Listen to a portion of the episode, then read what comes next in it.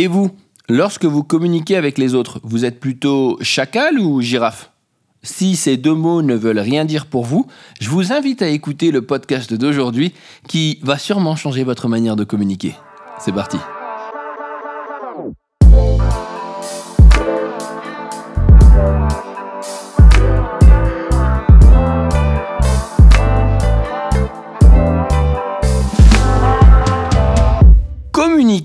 C'est compliqué. Mais aujourd'hui, nous avons une solution qui nous permet de complètement changer la donne. Si je vous dis communication non violente, vous l'avez peut-être entendu sous ces acronymes CNV, la communication à la mode en ce moment en entreprise où l'on apprend à communiquer avec les autres de manière différente et de manière bienveillante. C'est superbe, mais qu'est-ce que ça veut dire? Eh bien, ce que ça veut dire, c'est que derrière la communication que nous avons avec chacun, il est possible en fait de la transformer. Et aujourd'hui, dans ce podcast, nous allons nous arrêter sur deux points de la communication violente qui sont réellement intéressants, c'est-à-dire le langage chacal et le langage girafe.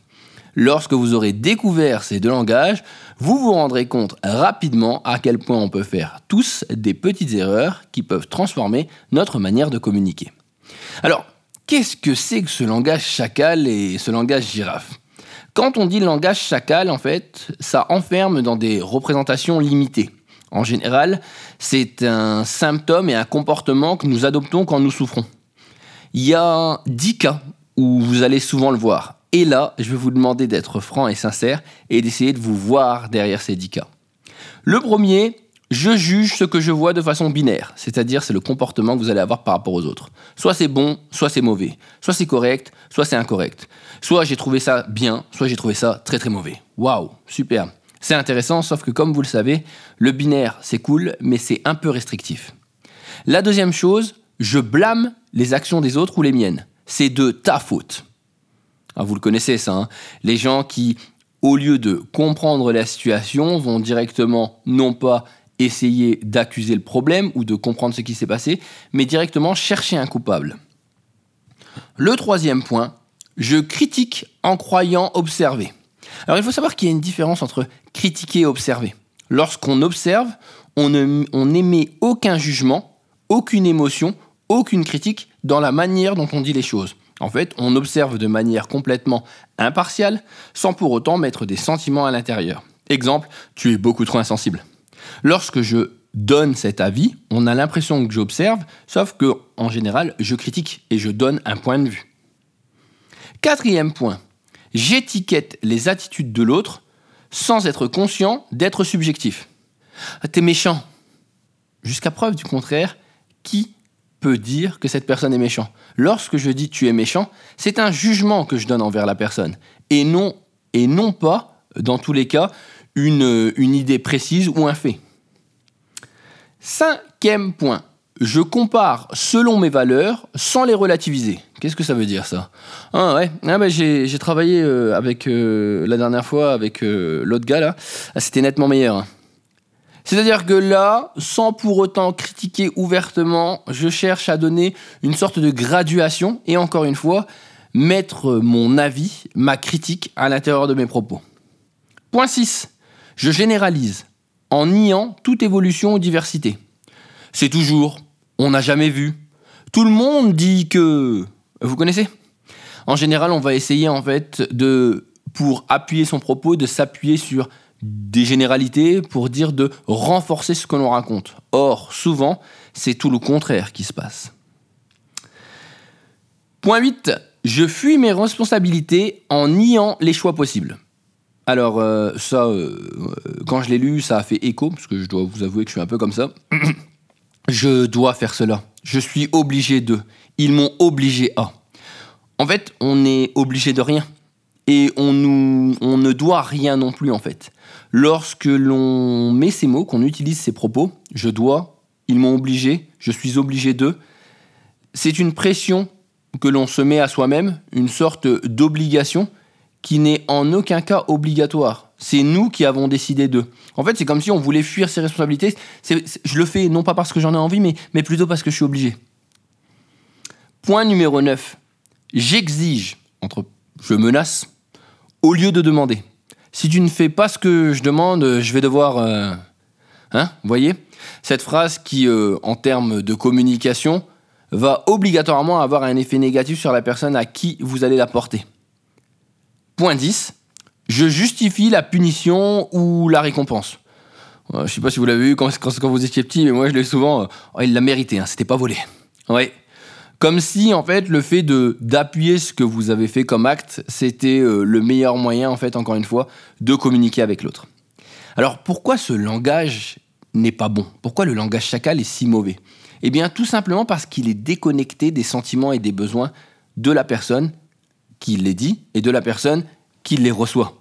En fait, il n'exprime que des pensées, des croyances et des opinions. Or, une véritable communication, comme je vous l'ai dit tout à l'heure, s'appuie sur l'observation et le fait de donner ses propres ressentis, le jeu. En fait, il génère obligatoirement des réactions de défense et ça déclenche des conflits, de la séparation ou encore de la souffrance. Le langage girafe, c'est un peu différent. C'est peut-être celui euh, auquel on devrait tous aspirer. En fait, euh, si on fait le parallèle avec l'animal, c'est de prendre de la hauteur par rapport à ce qui est en train de se passer. Vous savez, en général, on est trop à l'intérieur des conflits, par exemple, on est trop dans les conversations, on n'est pas capable de voir ce qui est en train de se passer. Et puis, si on regarde la girafe aussi, elle a des grandes oreilles pour mieux écouter. Hein, vous savez, comme on le dit, hein, si on nous a fait deux oreilles et une bouche, ça veut dire qu'on doit deux fois plus écouter que parler. En fait, c'est à ce moment-là qu'on va utiliser le mot bienveillance, en fait, à l'égard de nous-mêmes, mais aussi des autres.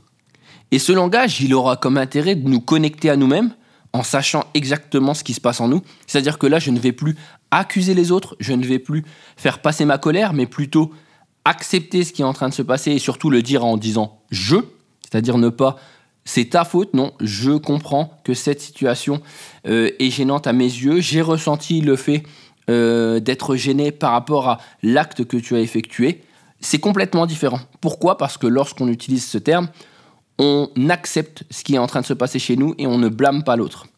Le deuxième point qui est intéressant dans la le langage girafe, la langage girafe, Manu, pas mal, faute du podcast, euh, c'est de nous connecter avec les autres en apprenant à écouter leurs sentiments et leurs besoins. Si on parle comme ça à la personne, obligatoirement, celle-ci ne va pas se sentir attaquée. Elle va sentir le ressenti que nous avons, la situation que nous avons vécue, les émotions que nous vivons, mais à aucun cas on est en train en fait de lui projeter une image mauvaise sur elle ou de lui faire des critiques.